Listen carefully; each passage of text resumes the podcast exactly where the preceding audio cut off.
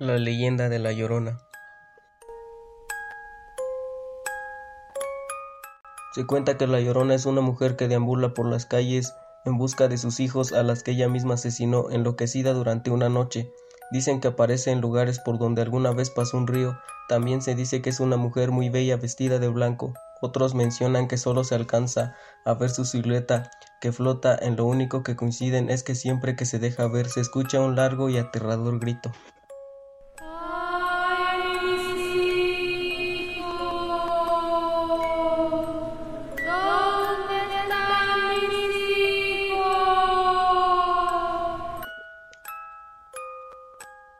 Sobre el origen de esta leyenda hay varias versiones.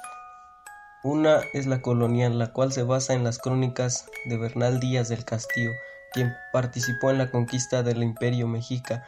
Se encontró con una mujer de origen indígena, era amante de un caballero español, y cuando ella le pidió formalizar la relación, él negó porque pertenecía a la alta sociedad.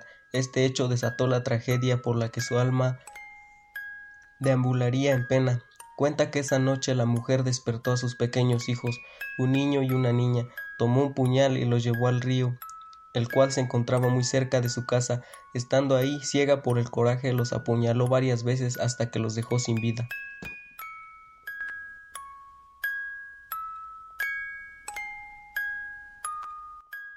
Minutos después reaccionó y al darse cuenta de lo que había hecho, corrió desesperada por el río y emitió el escalofriante grito por la que la identificamos.